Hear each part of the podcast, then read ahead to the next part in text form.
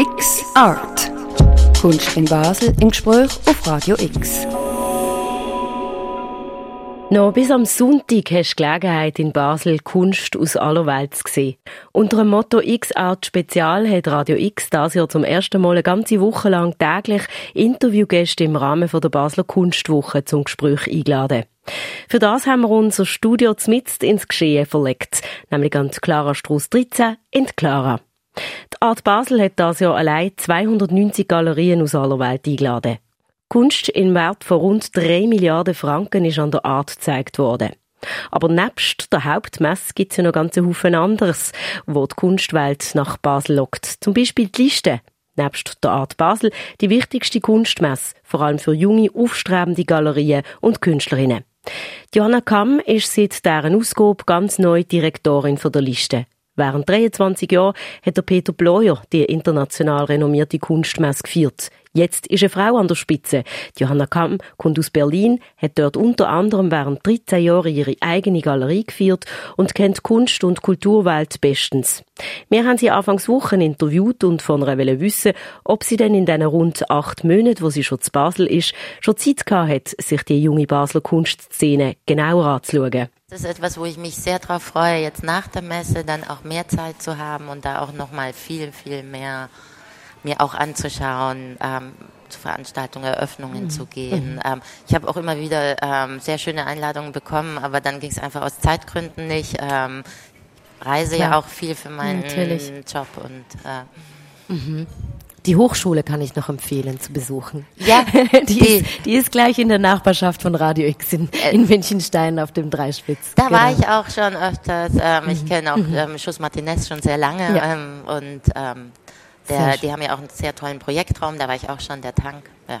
Genau, da ist heute übrigens eine Performance, ähm, die wir unseren Hörerinnen und Hörern äh, ganz äh, stark empfehlen möchten mit Cecilia Bengolea. Wir haben gestern pardon, das Interview mit dir geführt. Ich nehme an, du hast keine Zeit, weil du wahrscheinlich bis spät abends noch arbeiten musst, Johanna.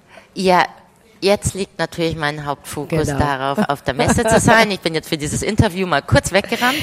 Das, Aber, das schätzen wir natürlich sehr. Wir haben vorher kurz das Wort, ähm, den Ausdruck Joinery erwähnt. Äh, die Joinery ist ein neues Format, ähm, was ich sehr spannend finde. Aber ich glaube, anstatt dass ich jetzt versuche zu erklären, was das ist, möchte ich dich fragen, bitten, was, was ist die Joinery? Also sie ist einerseits ist sie ein Ort, wo die Galerien ähm, Videos und Performances ihrer Künstler zeigen können. Und das müssen nicht die Künstler sein, die sie am Stand zeigen, das können auch andere sein, ähm, die einfach am Stand nicht möglich wären. Also weil sie einfach groß projiziert werden müssen oder eben der Platz nicht reicht dann für eine Performance. Und das können die ohne Extrakosten machen. Ähm, das ähm, haben wir jetzt für die alles organisiert. Ähm, weil, was ich einfach sehr wichtig finde, auch weil es eben wirklich auch nochmal so eine Erweiterung ist, dann auch, aber eben auch gerade Video oder eben Performance ja auch ganz wichtige Medien sind in der zeitgenössischen Kunst, dass das einfach auch präsent ist auf der Messe.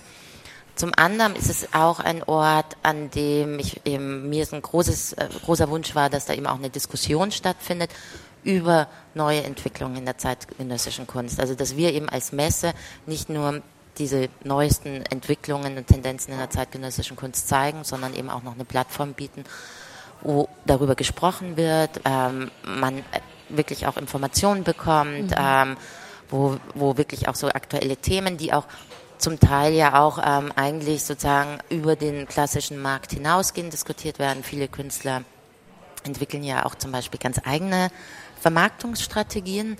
Interessant dabei eben aber finde ich, dass es eben nicht darum geht, dann zu sagen, wir wollen nichts mit dem Messemarkt, Galerienmarkt oder was weiß ich zu tun haben, sondern eigentlich es darum geht, dass mehrere Dinge immer gleichzeitig auch möglich sind. Also es ist nicht so eine Aufteilung, das eine ist gut und das andere ist schlecht, sondern eben es gibt viele Künstler, die dann über Social Media oder Start-up ähm, eigene Vermarktungsstrategien auch ähm, durchführen, aber eben dann auch gleichzeitig mit einer Galerie zum Beispiel zusammenarbeiten und und das finde ich eben auch ganz spannend, so als Messe eben auch gerade als Messe für junge Kunst, dass wir da auch ähm, diese Diskussion auch mitführen und mit initiieren und uns da auch ähm, in dieser Diskussion auch positionieren. Jetzt ist das ähm, Spike Magazin ist da als Sondergast an der Liste und kuratiert diese Talks, genau. wenn ich genau. das richtig verstanden habe. Ich war he heute in der Druckwerkstatt und mhm. habe mir das angeschaut und mir auch eine Magazin, die aktuelle Ausgabe, gekauft. Ähm, warum das Spike Magazin und, und welche Rolle? Also ich habe es zwar jetzt gerade gesagt, die kuratieren das, aber warum hat, hat man sich für das Spike Magazin äh, entschieden? Zum einen, weil das Bike Magazin eben wirklich im Magazin eben auch also genauso eine sehr kontroverse und auch sehr provokative Diskussion führt, eben über die neuesten Entwicklungen und ähm, zum anderen, weil sie eben aber auch als Spike eben nicht nur das Magazin sind, sondern sie machen sehr viele Veranstaltungen auch in ihren Redaktionsräumen in Berlin mit wirklich ganz tollen Themen, mhm. tollen Gästen. Und ähm, ich es eben da genau, also diese dieses Schnittmenge irgendwie dann auch ähm, genau spannend fand, eben, dass man so jemanden dann fragt, das zu kuratieren. Das, äh, was ich äh, spannend finde beim Spike Magazin auch, ist, dass ähm, die äh, Dame, die ich, äh, mit der ich mich unterhalten habe und die Gründerin ist, wenn ich das richtig verstanden habe, dieses Magazin. sie ist selber, sie ist ne? selber Künstlerin. Genau. Und meinte so, ja, sie arbeitet zusammen, sie hat eine Geschäftspartnerin und die ist dann auch für das Geschäftliche zuständig. Aber das finde ich ja auch sehr spannend. Ja. Das ist quasi ein Artist-Run Magazine, wie so ja. Artist-Run äh, Spaces. Eine ganz spannende Geschichte. Ähm, Gut, dann kommen wir vielleicht noch zu anderen Sondergästen. Das äh, Haus der elektronischen, elektronischen Künste, das Hack ist auch wieder dabei. Mhm. Was gibt es zu diesem Auftritt vielleicht ganz kurz zu sagen? Ja, da ist es spannend, dass ja eben die Liste so ganz früh eine Messe war, die eben den digitalen Medien eine Plattform gegeben hat. Ähm, das war früher hieß das Plugin, jetzt ist es eben mhm. das Haus der elektronischen Künste und das ähm, seit 2001. Ähm, und das ist eben auch was, was uns wichtig ist, ähm, dass eben auch wirklich da eine Präsenz gibt, eben auch gerade für dieses Medium auf der Liste auch. Wir haben ganz kurz, hast du es, äh, Johanna Kamm, vorhin angeschnitten, ähm, ihr habt schon immer und jetzt auch versteckt wieder Galerien im Programm, die nicht aus den ganz großen bekannten Kunstmetropolen kommen. Im Moment redet man viel vom Thema Diversity und eben auch Nord-Süd. Äh, das ein Thema, was die Liste auch ganz, ganz ähm, ernst nimmt und sich auf die Flagge schreibt. Fragezeichen. Auf jeden Fall, das ist genau das, was ich vorhin meinte, eben auch, dass wir wirklich versuchen, auch ähm, selber durch Recherche, durch ein sehr großes Netzwerk an ähm, Beratern oder eben auch Professionals, die aus unterschiedlichsten Regionen kommen, mhm. eben wirklich auch immer mitzubekommen, herauszufinden, wo, wo sind, wo passiert was Interessantes ähm, in der jungen Kunst. Mhm. Mhm. Es ist natürlich so, muss man sagen, es gibt auch ähm, Teile auf dieser Erde, ähm, es ist dann wirklich schwierig, in die Schweiz zu kommen und da natürlich. eine Messe, Messe mhm. zu machen. Also deswegen eben auch eben bin ich wirklich sehr froh über diese Impact-Förderung zum Beispiel mhm. auch. Mhm. Ähm, aber eben, das ist, ja, das ist eines der Hauptanliegen von, äh, von der Liste. Gut, dann kommen wir zum äh, Abschluss dieses Gesprächs. Ich würde sehr gerne erfahren äh, aus deinen Augen, was dürfen wir diese Woche nicht verpassen im Rahmen der Liste? Da gibt es natürlich ganz vieles, aber. Ja, und ich, ich bin ja die Messedirektorin, deswegen würde ich sagen, ein paar Stunden Zeit mitnehmen und sich alles anschauen. Gute Schuhe anziehen. Gute Schuhe anziehen, genau. Das mhm. Gebäude ist ja auch ein ganz besonderes, wo wir sind. Ähm, das ist im Werkraum Wartek PP, ähm, eine ehemalige Brauerei das sehr, finde ich, zur Atmosphäre, dieser besonderen Atmosphäre der Liste eben auch beiträgt, aber hat eben auch sehr viele Stufen und ähm, versteckte Winkel, was aber auch schon sozusagen das Entdecken, um das ja geht bei der Liste, eben eigentlich auch schon wie so bildlich, ähm, räumlich darstellt. Ne? Sehr gut. Dann also ja, ganz grundsätzlich einfach äh, sich Zeit nehmen, an die Liste zu gehen, unbedingt. Das Wetter ist äh, bis Donnerstag so so lala, das heißt äh, jetzt scheint man, die Sonne. Äh, genau. Aber es ist ja auch gut, weil dann sind die Leute nicht alle am Rhein am Baden, sondern nehmen sich hoffentlich die Zeit, ähm, Kunst zu betrachten. Jana Kamp, vielen, vielen Dank für das schöne Gespräch und wir wünschen dir das einfach ganz viel Freude und inspirierende Momente und natürlich auch Erfolg bei deiner ersten Ausgabe als Direktorin der Liste. Als nächstes hörst du ein Gespräch mit der Gili und dem Diego Stampa, wo das Jahr ihr 50-Jahr-Jubiläum als Galeristen und Aktivisten feiern. Auch das Jahr ist die Stampa-Galerie wieder an der Art Basel vertreten. Was sie zu der Entwicklung vom Kunstmarkt sagen, hörst du in wenigen Minuten auf Radio X. We are now joined together again in the space that you've created. The world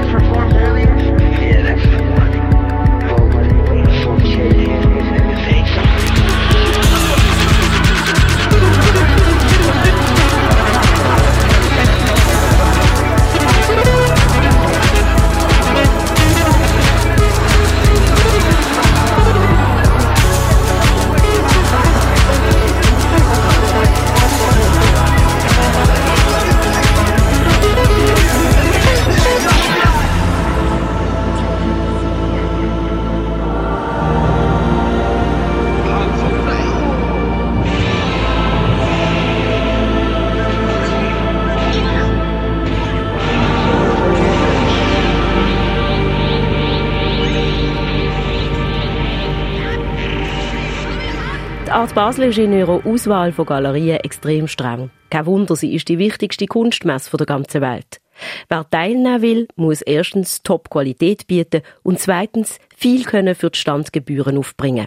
Die Stampa Galerie stellt schon seit ganz am Anfang von der Art Basel, also seit 1970, regelmäßig an der Art aus. Der Mirko Kempf hat Gili und der Diego Stampa zum Gespräch eingeladen. Gili Stampa, Diego Stampa, ähm, kann man Kunst sammeln mit Briefmarken sammeln vergleichen? Ui, das ist jetzt also gerade ein eine schwierige Frage. Äh, ich meine, für beides braucht es einmal Leidenschaft. Äh, es braucht Kennerschaft. Ähm, von dort her, also grundlegend, wenn man etwas sammelt, wo, wo äh, ein gewisses Niveau hat, äh, von dort her könnte man es vielleicht vergleichen, aber Jetzt ähm, nur so vom Sammeln her, aber nicht, nicht nachher von der Materie, die das beinhaltet. Ich hoffe, das ist keine freche Frage, Diego Stampfer. Also äh, Briefmarken sammeln gibt es ja eigentlich nicht mehr, das ist ein Auslaufmodell und äh, hat auch einen kleinen Ort Platz im Gegensatz zur Kunst. Und Kunst hat mehr Emotionen und man ist eigentlich immer drin rein. Beim Briefmarken sammeln steckt man es in ein Regal und dann, äh, wenn wieder ein Ei rauskommt, dann tut man es wieder rein und so. Also kein Vergleich. Kein Vergleich. Also Kunst, äh, Kosmos von den Emotionen, es öffnet Welten, wenn man es anschaut. Aber warum will man eigentlich Kunst besitzen? Ja, Kunst ist natürlich äh, äh, auch ein visuelles Erlebnis und insofern ist es natürlich schön, wenn man umgeben ist von äh, intensiven visuellen Eindrücken, die man jeden Tag äh, vielleicht wieder auch neu kann sehen für sich oder interpretieren. Und von dort her äh, ist das natürlich schön, wenn man äh, leben kann in einer Umgebung mit Kunst. Ist es nicht ein bisschen egoistisch, wenn man ein Meisterwerk von der Marlene Dumas bei sich in seiner eigenen Wand haben will und der Gesellschaft das verweigert? Ja, also es hat ja eigentlich jede Möglichkeit, ob Frau oder Mann am Anfang dabei zu sein. Und Marlene Dumas hat man können kaufen, indem man 600 Franken dazumals äh, aufgeworfen hat. Und man ist ja auch eine Woche in die Ferien, das auch 1000 Franken kostet. Nur ist es nachhaltiger anscheinend, Marlene Dumas zu haben. Und äh, äh, ich glaube, äh, Kunst hat also der Wert von der Kunst und wie ich mich mit der Kunst muss beschäftigen, das finde ich schon ein gutes Training und eine Herausforderung.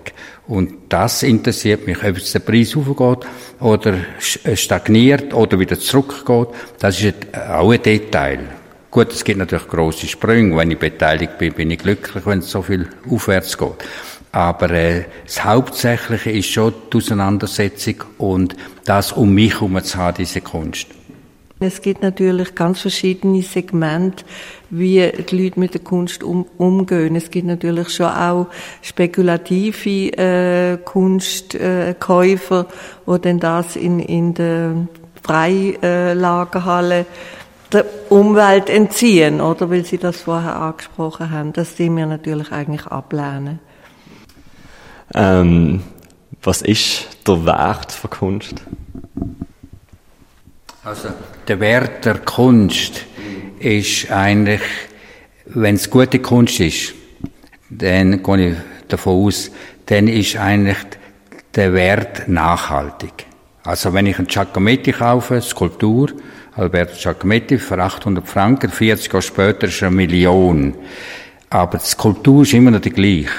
Klar, von der Emotion her und vom Wert her sagt jemand dann, der hat einen Giacometti. Und vorher bei 800 Franken hat er noch keine gehabt, aber der gleiche Giacometti. Also, aber solche äh, äh Situationen gibt es natürlich in unserer Gesellschaft mit Menschen, mit einem Sänger, mit äh, Literatur und und das gehört einfach dazu. Äh, bei der Kunst ist halt äh, ein bisschen der Nachteil, dass eine Summe ausgegeben werden äh, für gewisse Bilder oder äh, Skulpturen, wo meistens von Leuten gemacht wird, die Summe wird von Leuten gemacht, ausgegeben, wo halt mehr spekulativ denken. Gleichzeitig noch. Sie haben schon eine Ahnung vom Giacometti, aber die Spekulation ist halt auch überall. Also es ist im Alltag ist überall Spekulation. Im Fußball ist Spekulation, es ist überall. In der Architektur ist Spekulation. Also manchmal mehr und manchmal weniger. Aber ich muss ja schauen für mich und ich muss der Giacometti, wenn er mal kauft für 800 Franken, muss der mir eigentlich immer noch gefallen oder passen oder zu verkaufen halt, wenn ich falsch gekauft habe. Oder Sie sagen, dass äh, Geld der Wert von Kunst auch mehr kann, schmälern kann? Ja, also ich, ich denke, wir haben ja alle ein Verhältnis, äh, dass äh, ein Stück Brot so viel kostet, ein Bier kostet so viel, ein Kunstwerk kostet so viel. Und wenn jetzt einer und sagt, los, das Skulptur kostet 10 Millionen, dann ist das natürlich in einem gewissen Sinn nicht im Markt eingebettet. Also man kann es nicht vergleichen mit einem äh, mit einem anderen Objekt, wo jetzt auch 10 Millionen ist. Also es ist, äh, es springt eigentlich raus aus der ökonomischen, aus der äh, Überlegung Geld, Kapital. Also das ist eigentlich, das, das ist, haben wir noch nicht im, im Griff und werden wir auch nicht im Griff haben. Aber man muss vielleicht auch noch dazu sagen, dass man ja, wenn man ein Kunstwerk kauft, etwas Einmaliges kauft. Also das gibt's ja dann nicht hundertmal, das gibt's einfach einmal. Äh, äh, ein tolles Bild oder eigentlich ist ein Kunst, Kunstwerk immer ein, unique piece. Und das ist natürlich auch etwas ganz Spezielles und auch etwas äh, Kostbares im Grunde genommen in dieser Massenwelt, das oder? passt natürlich zu unserem Markt. Und Chinesen haben das jetzt adoptiert, dass wenn du allein das da hast, vom Duchamp, dann, dann bist du jemand in der Gesellschaft. In Afrika gibt es Kulturen und Objekte, die ganz Haufen Leute äh, äh, gut finden oder benutzen. Äh, in, in, verschiedenen Religionen gibt es das, bei den Indianern und so. Also nicht ein, wenn der ein Zelt hat, dann ist er der King. Und in der Kunst äh, versuchen jetzt auch die Länder, die nachkommen mit Kapital, versuchen es auch dort einzusteigen. Darum die Grosskäufe vom, vom Leonardo da Vinci und, und dass der einzige Leonardo hat. Also der, der von, von Kunstgeschichte oder von Florenz keine Ahnung hat oder von Venedig. Ich habe es aber jetzt nicht so gemeint. Ich habe einfach gemeint, dass das ist dann eine andere Schiene, dass die sich äh, äh, einen Nimbus geben, weil sie Besitzer sind von dem Einzigartigen. Aber jedes Kunstwerk ist eben ein einzigartiges äh, Objekt. Und, und nur das, habe ich sagen, macht sie auch speziell. Oder? Macht das jetzt äh, die Art Basel mehr zu einer Lamborghini-Schau oder mehr zu einer Ausstellung von einmaligen Kostbarkeiten, die wichtig sind für eine Gesellschaft? Also Kostbarkeit kann auch sein für 10 Franken und es kann auch eine sein für eine Million oder so. Aber äh, es geht natürlich, äh, weil es, es gibt ja viel mehr Millionäre als noch vor 20 Jahren, wissen wir ja. Es hat viel mehr Leute, die investieren in dem, äh, sie mit dem auch kommunizieren. Und das ist halt ein Teil von der Kunst. Und es, dann wird es schwierig, wenn mehr Leute einfach im, de, mit dem Kommerz das vermischen und dadurch in der Gesellschaft, wenn die Stellung nehmen durch Kunstwerk, dann wird die Kunst, äh, Kunstgeschichte wird dann relativ kurz geschrieben. Sie sind äh, seit 1970, seit am Anfang bei der Art Basel dabei. Das ist äh, lange Zeit und es ist, ich nehme mal an, immer wie stressiger geworden und äh, da stellt sich für mich als Außenstehender die Frage, warum tut sich das Galeriestampa immer noch an? Ist das einfach überlebenswichtig oder ist das durchaus auch eine Freude? Ähm, es ist eigentlich beides, aber es ist natürlich schon wahr, dass äh, der jetzige Zustand von der Art ähm, in keinem Vergleich mehr steht wie, wie am Anfang, wo das natürlich eine ganz andere Funktion auch hat. Und ähm, das hat sich jetzt mittlerweile, äh, ist das, sind das ja Geschäftsunternehmen, äh, die Messefirmen ähm, und, ähm, und nach diesen Kriterien wird, wird so eine Messe ausgerichtet. Aber überlebenswichtig ähm, weiß ich nicht, aber auch für die Künstler ist das immer noch, äh, äh, immer noch ein Bonus, wenn man kann sagen, man ist in einer Galerie, die auch an der Art Basel äh, beteiligt ist.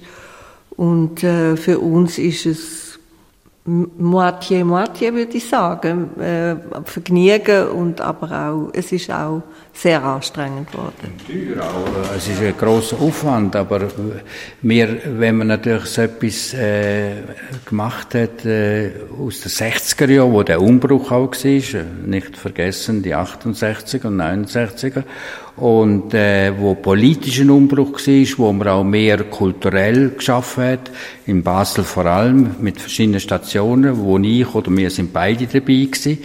Äh, das ist eigentlich so gewachsen, auch mit der Galerie. Die Galerie ist nicht so gewachsen, äh, angefangen mit ein paar Hauptwerken und die werden verkauft, dann kommen wieder Hauptwerke, sondern die ist mit einer Buchhandlung, mit Vorträgen, mit, äh, mit äh, Bücherpräsentationen und so ist das, äh, ist das äh, gewachsen die Galerie. Also wir haben alles äh, mehr oder weniger in ein Paket genommen und haben auch kommuniziert mit der mit der Kunst und mit der Idee, die in der Kunst ist. Und, und darum ist es dann auch ein bisschen schwierig, äh, den Weg zu verlassen. Also das ist jetzt so äh, schon relativ groß und schwer.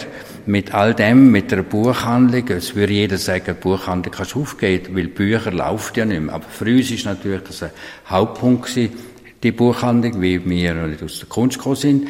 Da haben wir über die Buchhandlung sind wir eingestiegen. Äh, äh, dann äh, kann man nicht sagen, jetzt gehen wir nicht mehr am Mess oder äh, wir hören jetzt auf. Was macht ein guter Messestand aus? Für uns ist ein guter Messestand, dass wir die Leute, die Künstler und Künstlerinnen durch Jahre äh, bei uns haben und, und es im Programm haben. Also Ausstellungen diskutiert, auch Ausstellungen versuchen, dass sie funktionieren, dass es irgendeinen Zusammenhalt gibt. Wir versuchen das auch an der Art äh, zu, äh, zu illustrieren, äh, an den Leuten zu zeigen. Wir versuchen auch Künstler, die äh, wo noch relativ jung sind, so 30 oder so, an der Art etwas zeigen, weil wir viel auch ältere Sammler kennen und Museumsleute kennen und so. Also wir versuchen immer noch mit dem Programm in, in dem Markt in, äh, zu bestehen. Also auch, äh, auch nur äh, mit unseren Künstlern. Wenn wir jetzt nur noch Archiv hätten und keine lebenden Künstler mehr um uns und einfach Gestell voll Kunst und dann wieder äh, diese Kunst an die Messe bringen und nachher gehen wir wieder zurück und vier haben wir verkauft, da sind, haben wir kein Interesse. Also es, ist eigentlich das, was wir wieder am Anfang geredet haben, äh, Publikum, Kunst, äh, äh, das Engagement und, und das hat uns eigentlich immer schon interessiert. Nochmal kurz zur Art Basel. Vielleicht könnt ihr ja der mittellosen Öffentlichkeit einen Tipp geben. Wie tut man als Kunstliebhaber durch die Messe laufen, ohne dass man gerade zum Nihilist wird? Also wenn man sich jetzt gar nicht in der Kunst auskennt, äh, dann würde ich mir vielleicht ähm, Art Unlimited mal genau anschauen, weil das ist ja spektakulär, so große Installationen anzuschauen. Und dann würde ich vielleicht mir halt ähm, ein paar Sachen rauspicken. Vielleicht halt einfach, dann ist es halt Zufall, oder? Aber, oder man streift halt durch, durch die Messtouren wie, wie im Urwald und, und ähm, lässt sich einfach visuell gehen und wandert dort und da an. Und, also es ist schwierig zu sagen, wenn jemand sich gar nicht auskennt. Dann muss es darauf ankommen wie es für ihn wirkt und bis am was, was es in ihm auslöst, oder? Jedenfalls sollte man mit offenem Herzen angehen, also nicht mit Vorurteil im Kopf. Das ist immer schlecht. ähm, Art Basel zieht ja auch ganz viele Nebenevents, Nebenmessen, Nebenausstellungen noch mit sich. Gewisse würden vielleicht sagen, dass das fast schon eine Kunst, eine Kunstfasnacht äh, geworden ist würde ihr sagen, es macht Basel kulturell reicher, die Artwoche mit allem, was dazugehört? Also ich finde es äh, kulturell reicher. Also die Leute, die beschäftigt sind in diesen 200 Orte, wo sie äh, etwas machen, Performance oder sie sprechen und machen Vortrag oder so, ist sicher besser, als wenn gar nichts läuft. Aber dieser kurze Effekt, wo da äh, passiert, plötzlich ist in einem Keller jetzt noch eine Vernissage und der Göttibub macht noch etwas und so, das ist, das gibt's aber glaube ich in allen Städten. Also, äh, aber es bringt nicht viel.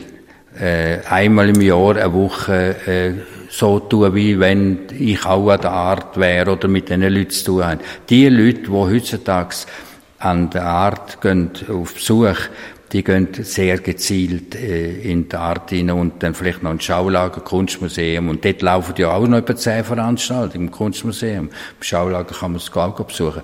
Die gehen gezielt dort hin. Also, wir können hoffen, dass Jüngere, die noch nicht, äh, wo erstens nicht so viel Geld wollen, ausgehen der Art und so, dass die in diesen verschiedenen Orten äh, mitmachen oder kommunizieren. Das ist ja immer noch positiv, wenn man diskutiert über etwas und kommuniziert an einem Ort. Aber äh, auf die aktuelle Kunst, Kunstmarkt hat das überhaupt keinen Einfluss. Also ich würde schon auch plädieren, dass äh, halt die Leute, die wo sich vielleicht interessieren oder wo, wo finden, ich möchte eigentlich mehr wissen, dass die eben über das Jahr durch ist eine Galerie da und da hat es immer Ausstellungen, da wird man, da kriegt man die Ausstellung vermittelt, also das sind eigentlich, das ist eigentlich der Ort, wo man, wo man sich in Kunstwelt kann und, äh, einbringen oder, oder etwas profitieren. Und an der Art, also mit diesen unendlich vielen kurzfristigen ja, ja, es ist einfach so Rami-Dami, würde ich sagen. Es ist, vielleicht, ja, ich würde sagen, Vielleicht es zwei, ja. drei, die sagen, du, komm, mach auch eine Galerie. Es ist schon eigentlich eine Frage gekommen, Standbein, wenn du eine Galerie eröffnet, musst du uns so ein bisschen Tipps geben und so. Aber es, äh, wir haben ja auch äh, angefangen, nicht in dem, dass wir nach New York zuerst geschaut haben, sondern haben ein bisschen von Basel geprägt, weil ja relativ viel läuft, kulturell und so. Und vielleicht bringt das so an diesen verschiedenen Orten, aber, äh, das hängt ja immer noch von der einzelnen Person ab, ob sie die Energie aufbringen und auch ein bisschen Geld muss man aufbringen, jetzt mehr als noch in den 70er Jahren. Und äh, ja, also ich, ich verbiete es nicht, aber ich glaube auch nicht, dass es eine riesige Geschichte gibt. Als abschließende Frage vielleicht. Ähm, denke dir nicht, dass Art Basel im krassen Gegensatz zu einer Stadt steht, wo äh, gerade der Klimanotstand ausgerufen hat? Schwierig. Man sollte nicht alles vermischen, aber, äh, habe ich gelesen. Klar gibt's da natürlich, äh, die, die Kunst kaufen, die haben viel Geld, die sind auch anders mobil. Vielfach in der Flugzeug und äh, in ihrem eigenen Auto. Und äh, das, das sind so Zusammenhänge, wo, wo man dann das äh, äh, anstreicht oder äh, kritisiert. Aber ich glaube, es ist beides möglich. Also ich glaube, wir haben eine Ausstellung gehabt, das hat mit Natur zu tun, haben wir eine Ausstellung da gemacht. Und äh, es ist beides möglich. Nur muss man, muss man das Handling haben, beides zu machen. Aber ich kann nicht sagen, der andere geht nur EasyJet in die Ferien und, und kauft keine Kunst und der andere kauft Kunst, dafür hat er kein Auto. Äh, es, die Mischung ist im Moment einfach schlecht, immer schlechter geworden. Und da haben wir eigentlich die Übersicht, glaube ich, ein bisschen verloren. Aber wir, in der, wir investieren eigentlich ziemlich viel Energie ins, ins Kulturelle, in äh, Buchhandlung, in, äh, in Hochschulen mit äh, Bibliotheken und so. Also ja, aber wir haben natürlich gleich einen CO2-Ausstoß am Schluss. Ja, also ich kann mich dem anschließen. Aber äh, wir sind natürlich auch als Personen sind wir natürlich auch äh, sehr gesellschaftsinteressiert und wir beschäftigen uns auch mit diesen Themen und, und reden das auch äh, mit unseren Kunden, mit Künstlern. Also das ist für uns immer ein Anliegen gewesen, oder? Ich glaube, wir haben uns wirklich an allen gesellschaftlich relevanten äh, Veränderungen wirklich aktiv beteiligt. Sei das gewesen, äh, mit dem Schlotterbeck, sei das die Frauenbewegung gewesen. Wir haben ja hier von Anfang an Künstlerinnen gehabt, wirklich sehr viele Künstlerinnen. Jetzt wird ja da das, jetzt ist im Moment gerade ein Thema und alle haben es jetzt erfunden, dass es Künstlerinnen so wichtig sind. Das war für uns selbstverständlich. Gewesen. Und äh, von dort her äh, sind wir nie in einem abgehobenen Kunstzirkel, haben wir uns bewegt. Wir sind immer eigentlich hautnah am Geschehen. Gewesen. Radio X.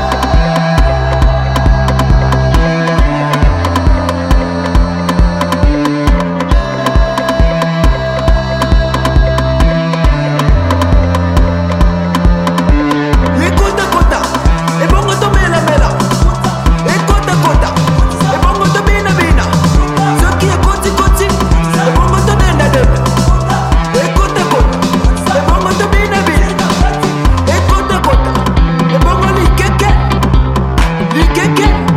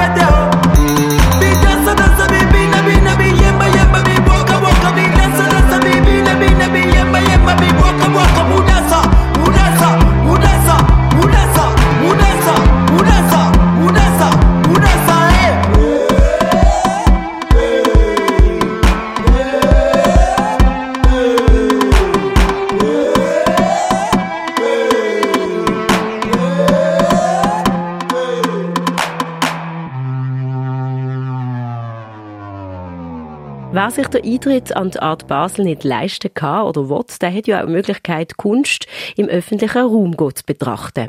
Werke, die Teil von Art Basel Parcours sind und vom Samuel Leuenberger schon zum vierten Mal kuratiert worden sind. Am Montag ist der Parcours eröffnet worden, bei Regen und Wind. Hochkarätige Besucherinnen hat es trotzdem gehabt, erzählt Samuel Leuenberger im Interview. Es wird immer wie populärer, Kunst im öffentlichen Raum besuchen, sogar während der Messezeiten. Und äh, wir haben das eben vor drei Jahren entschieden, dass wir äh, den Parkour bereits am Montag um 1 aufmachen, dass es vor der Limit aufgeht, dass es vor den anderen Events aufgeht. Und das hat sich jetzt total ausgezahlt, weil man sieht wirklich, dass auch vor allem die stark involvierten Leute, Galeristen und Sammler, die wissen, dass sie am Dienstag und Mittwoch in der Messe sind, nehmen sich jetzt wirklich Zeit und äh, schauen das alles an. Also man sieht da wirklich Leute von Stadt und von, von Rang und von allem Möglichen, vom Nachbarn zum Volk sind alle draußen und sind alle am Schauen. Es ist wirklich eine, eine richtige Freude, trotz Regen trotz Regen, ja gerade sagen, mit der richtigen Kleidung sollte das alles kein Problem sein. Und ein Haufen Positionen sind ja tatsächlich auch drinnen im Trockenen. Ähm, es sind 20 äh, Positionen, die zusammengestellt worden sind, die verteilt sind auf die ganze Region, ich sage es mal rund um den Münsterplatz herum. Das ist so ein bisschen Tradition von Art Basel Parcours. Ähm, was möchtest du hervorheben? Was empfiehlst du ganz besonders, ähm, wo man unbedingt anschauen sollte, wenn man jetzt nicht alle 20 kann anschauen kann? Also man sollte ja eigentlich. das, ist eine, das ist eine gemeine Frage. Eine gemeine Frage. ich weiss. Eine, Aus eine Auswahl müssen es geben. Nein, aber klar, es gibt, es gibt immer ein paar ähm, Sachen, die man nicht verpassen sollte. Ähm, ja, wir haben eben 20 Projekte. Ähm, wir sind jetzt wieder mehr im Aussenraum. Ich glaube, dieses Jahr ähm, ich versuche jedes Jahr ein bisschen so die Richtung und den Schwerpunkt ein bisschen zu verändern. Nur mal bevor ich deine, deine Frage beantworte. Eben letztes, Jahr, ähm, letztes Jahr ist eben, habe ich bewusst 19 Projekte im Innenraum gemacht. Nur ungefähr drei oder vier sind draußen gesehen, weil ich immer noch gegen das Klischee kämpfe, dass der Parkour äh, ein Aussen-Skulpturenprojekt ist. Und das einfach mal zeigen letztes Jahr, dass das eben nicht so sei und dass das etwas ganz anderes kann sein. Und jetzt im Grunde genommen ist das die vierte Edition, die ich mache, ist das eigentlich die erste Edition in dieser Serie, wo ich mal nicht sozusagen einen emotionalen roten Faden geschlagen habe, sondern ich kann jetzt wirklich mal schauen, was einzelne Skulpturen im öffentlichen Raum bewirken können. Also ich bin jetzt eigentlich das erste Mal nach vier Jahren habe mich mal fokussieren auf was so das Objekt im Raum im urbanen Raum. genau. Vor allem verglichen eben nicht, wir reden nicht vom Skulpturenpark, wir reden nicht von, von der Skulpturengarten, sondern wir reden wirklich im urbanen Kontext. Ähm, was die können aussagen, wie die können mit einem vielleicht kommunizieren oder reden oder sogar selber ein Protagonist werden in einer größeren Geschichte. Oder? Da kommt natürlich wieder zurück zu der ganzen Sache, dass eben wie wichtig der Ort ist und dass man nicht, dass man irgendwie Verbindung zum Ort, wo man ausstellt, macht. Ähm, aber eben, man kann das irgendwie auch noch unterwandern mit, mit verschiedenen Tricks. Also im Sinn von, wie kann, ein, wie kann ein Kunstwerk mit einem reden, wenn man keine Erklärung hat, wenn man keine Einführung hat, wenn man keinen äh, Museumsauftrag hat, wenn einfach etwas dort steht. Oder?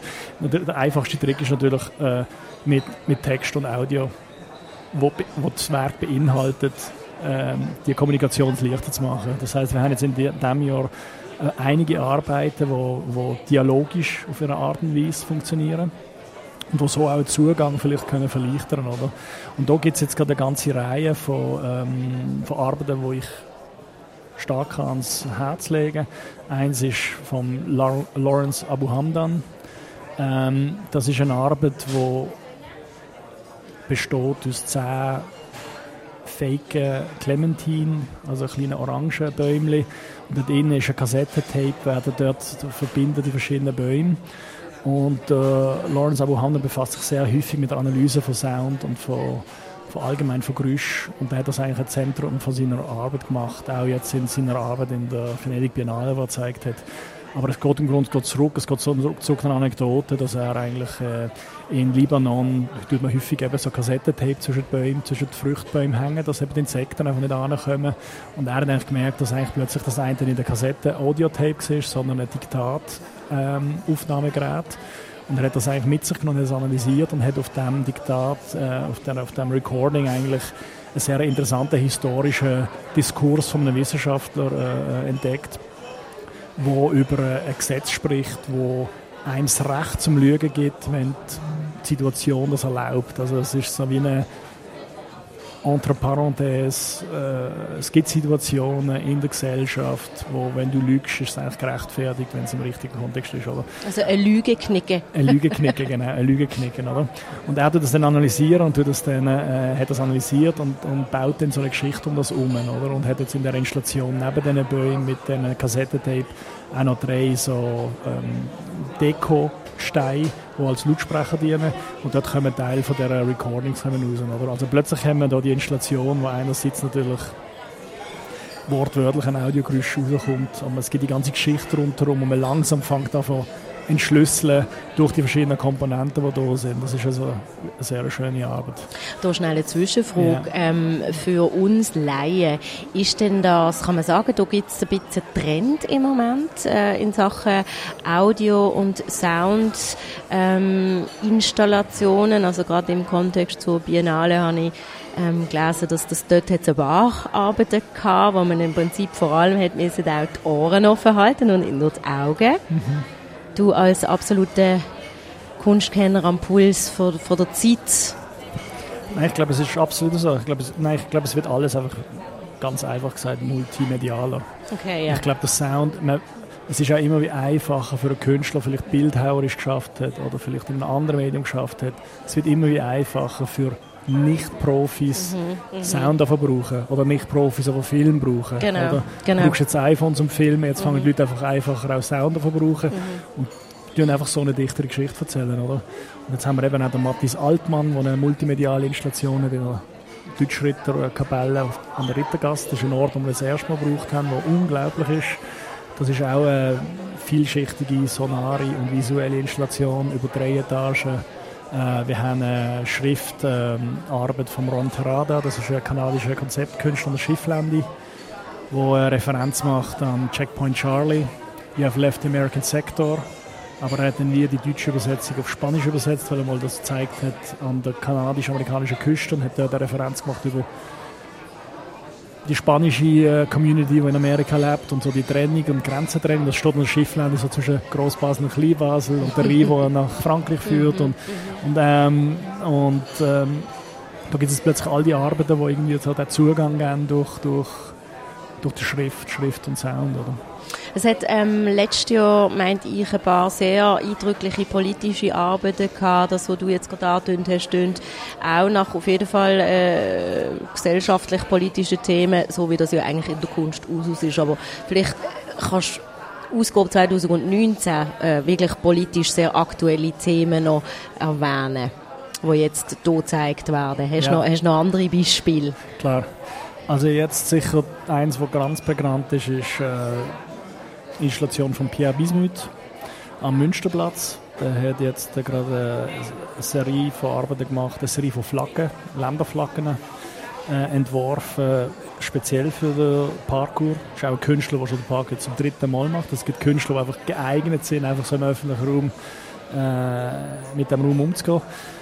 Äh, der Pierre Bismuth hat im Grunde genommen ganz eine einfache Idee gemacht. Er hat eigentlich wie Gastgeberländer von Zentraleuropa genommen Schweiz, Deutschland, Frankreich, all die Länder in Zentraleuropa genommen, die Flaggen genommen und sie eigentlich ähm, superimposed, also über, wie nennen wir das, kollagiert, zwei mit, mit der Flagge von, äh, von Ländern, die hohen Immigrationsstatus haben.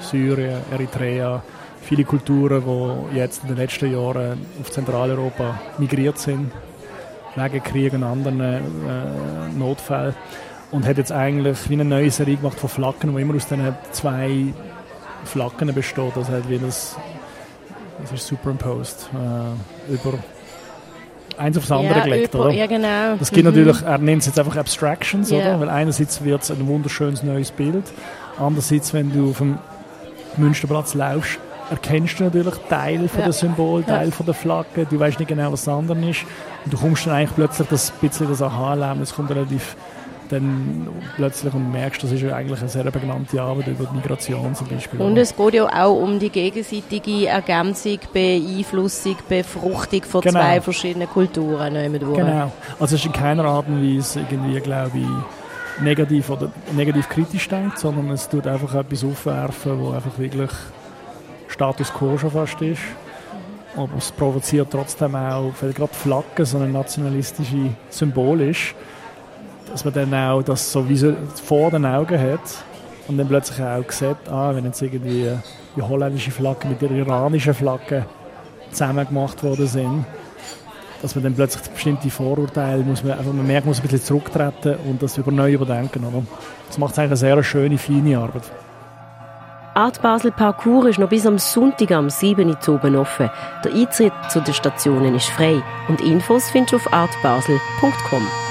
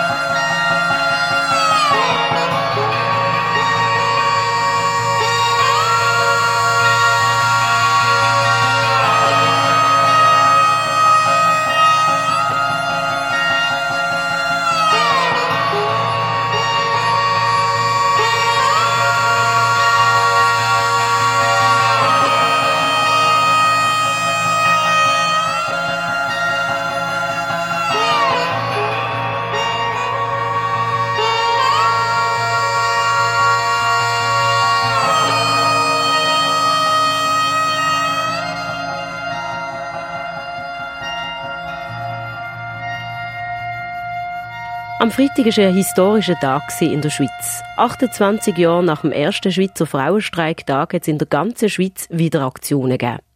Der Frauenstreiktag ist auch an der Hochschule für Gestaltung und Kunst ein wichtiges Thema. Zum Thema Gleichberechtigung von Mann und Frau und zum Thema Diversität an der Schule und ganz generell in der Kunstwelt haben Jus Martinez, Direktorin vom Institut Kunst, und Lena Thüring, Künstlerin und Dozentin, Auskunft gegeben. Es gab ähm, in ein oder zwei Schweizer Medien eine Untersuchung. Da ging es darum, wie viele Kunstinstitutionen eigentlich Soloausstellungen von Frauen zeigen. Und äh, da gab es äh, erfreuliche Zahlen mehr oder weniger, zum Beispiel die Kunsthalle Basel. Es gab erschreckende Zahlen wie in Genf, wo der Prozentsatz bei Null liegt. Äh, und ein Kommentar ähm, war dann von einem Leser äh, sozusagen, seid ihr jetzt eigentlich total Meschucke, wollt ihr jetzt auch eine Quote in der Kunst haben? Unbedingt. Und äh, diese Frage habe ich im Vorgespräch mit Juice schon kurz angetönt und äh, deine Meinung ist ganz klar. Unbedingt, absolut. Wieso sollen wir es nicht machen? Ähm, wenn es nicht kommt bei Gefühl, wenn es nicht kommt bei Social Responsibility, dann einfach äh, bei Druck. Warum nicht? Ich meine, würden auch die Schweizer ähm, Steuer bezahlen, wenn es nicht Pflicht wäre? Würden sie einfach in den Tram gehen, ohne oder mit Ticket, wenn es nicht ein Kontroll gäbe? So doch. Äh, es gibt genug Qualität in dem äh, Kunst und es soll auch beobachtet und kontrolliert, äh, warum diese Qualität wird nicht aus, ausgestellt. Auf welche Gründe ist das? Welche Macht? Welche Kanon? Welche Geschichte? Es schreiben wir in unseren Institutionen, in unsere nationalen Sammlungen sogar oder Sammlungen, wenn nicht national, kantonal oder regional, wenn wir die Frauenkünstlerin nicht da haben. Wer entscheidet dann das nicht? Und ist diese Entscheidung richtig? Sind wir überhaupt befragt? über diese Entscheidung. Ich glaube, dass es muss einfach geschehen und ähm, und äh, es muss eine Sprache in die Öffentlichkeit kreiert worden und in den Medien, dass wir fragen danach, weil wir haben das Recht danach zu fragen. Und klar, gewisse Leute äh, muss denken, dass es muss nach Qualität und Gefühle, aber es kann sein, dass für gewisse Sektoren unserer Gesellschaft diese Gefühle entwickeln sich nur in eine Richtung. Und weil die Pluralität und die Vielfaltigkeit unserer Gesellschaft braucht mehrere Richtungen. So es kann sein, dass du nur pro deine Kumpel sind, aber ähm, dann wird es überhaupt keine transformative und Social Responsibility. Wir müssen nicht vergessen, dass die Museen und die Institutionen sind da, nicht nur der Geschmack von die Leute, die das gerade leitet, sondern genau eine Verantwortung von die Transformation der Gesellschaft. Kunst ist dafür da. Vermittlung. Ich habe Lena, möchtest du noch ergänzend etwas dazu sagen zum Thema Quoten? Ja, vielleicht. Ähm, es wird sehr oft als Antwort gesagt, dass Quoten etwas total antifeministisches seien, weil sie ja eben nicht die Qualität, sondern dann nach, dann bist du eine Nummer, die einfach ausgewählt Auch fein. wird. Und ja, her damit. Ja, aber eben wie besser eine Nummer als ein Null. Und wie Jus bereits gesagt hat, ähm, wenn man dann eben das Argument der Qualität bringt, dann muss man aber eben auch fragen, wo, wo die Qualität herkommt und warum gewisse Dinge als qualitativ hochstehend angeschaut mhm. werden und andere nicht. Und das Potenzial, das da ist, wird das erkannt oder nicht? Und da finde ich, ist eigentlich das größte Problem. Ja, und man soll auch keine Angst haben. So oft wird es gesagt, vielleicht hast du den Job bekommen, weil du bist nur eine Frau. Vielleicht, aber ich habe es. So, in dem Moment, dass ich das habe, kann ich was machen damit. Wenn ich das nicht habe, ich kann nichts machen. So, es kann auch doch sein. Ich bin auch ein wirklich, ich bin die Weihnachten von, äh, von die Quotas. Ich bin Ausländer und Frau und dazu noch klein. Gott, vielleicht war deswegen, dass ich habe meinen Job, but I'm enjoying it. Ein anderes Thema, was enorm wichtig ist und ähm, worüber äh, gestern äh, Vormittag im Rahmen von Art Basel Conversations geredet wurde. Jules, du warst auf dem Podium, wenn mhm. ich mich nicht irre. Es ging unter anderem um das Thema Künstlerin sein und Mutter sein. Und ich glaube, das ist ganz generell in unserer Gesellschaft im Moment noch ein Problem. Also man, man hat es als Frau in der Geschäftswelt einfach nicht leicht, wenn man Mutter ist und schon gar nicht, wenn man es alleine macht, die Erziehung. Äh, wie ist das in der Kunst und strukturell gesehen, was bräuchte es da in euren Augen? Also es wurde zum Beispiel jetzt auch gestern ähm, vielleicht mit, mit anderen Teilnehmerinnen diskutiert. Was sind das für Lösungsansätze? Ähm, je nach dem Kontext ist nicht dasselbe, in einer Institution zu arbeiten, als Freelancer zu sein. Ist nicht dasselbe, eine etablierte Künstlerin zu sein, als eine Person, die noch studiert und überlegt sich auch doch, eine Familie zu, zu haben. Und äh, wir müssen es ganz genau beobachten und äh, es gibt keine einzige direkte Lösung, aber es ist eine Kombination von Faktoren, ähm, oft wird es, jedes Mal, dass eine Frau hat ein Kind, wird es ach, wie ein Verlust, wie ein Moment von etwas, die ist, äh, ist gut, äh, Mhm. Und mhm. Äh, es kann sein, dass man ähm, nicht mehr die Aufmerksamkeit auf der Arbeit genauso gibt und so. Es hat immer, aber doch, wenn man spricht über die Ökonomie, der Wachstum in der Ökonomie spielt eine riesige Rolle. So, was ist der Wachstum, wenn sie nicht die Kinder sind? Ich meine, sind die Schmurfe, sind die Bäume, ist es die Pilze, das wir wählen, oder doch die Kinder? So, wenn die Kinder ein Faktor in der ökonomischen Development von einem Land spielen, dann sollten wir auch gucken, mit welcher Sprache und mit welchen Mitteln überhaupt äh, wir machen das möglich, ohne Verlust dass die Frauen das, diese Entscheidung treffen können. Wichtig ist, dass wir sichern die Bedingungen, so dass die Frauen können die Entscheidung frei treffen. Das ist super wichtig für mich. Ähm, ich habe es gestern auch erzählt. Einmal wurde mir gesagt, dass jedes Mal, dass ich gehe in eine Organisation, gibt es mehr Schwangerschaften. Und dann habe ich gesagt, das wurde mir gesagt von einem CEO quasi als ein Problem. Ich meine, ja.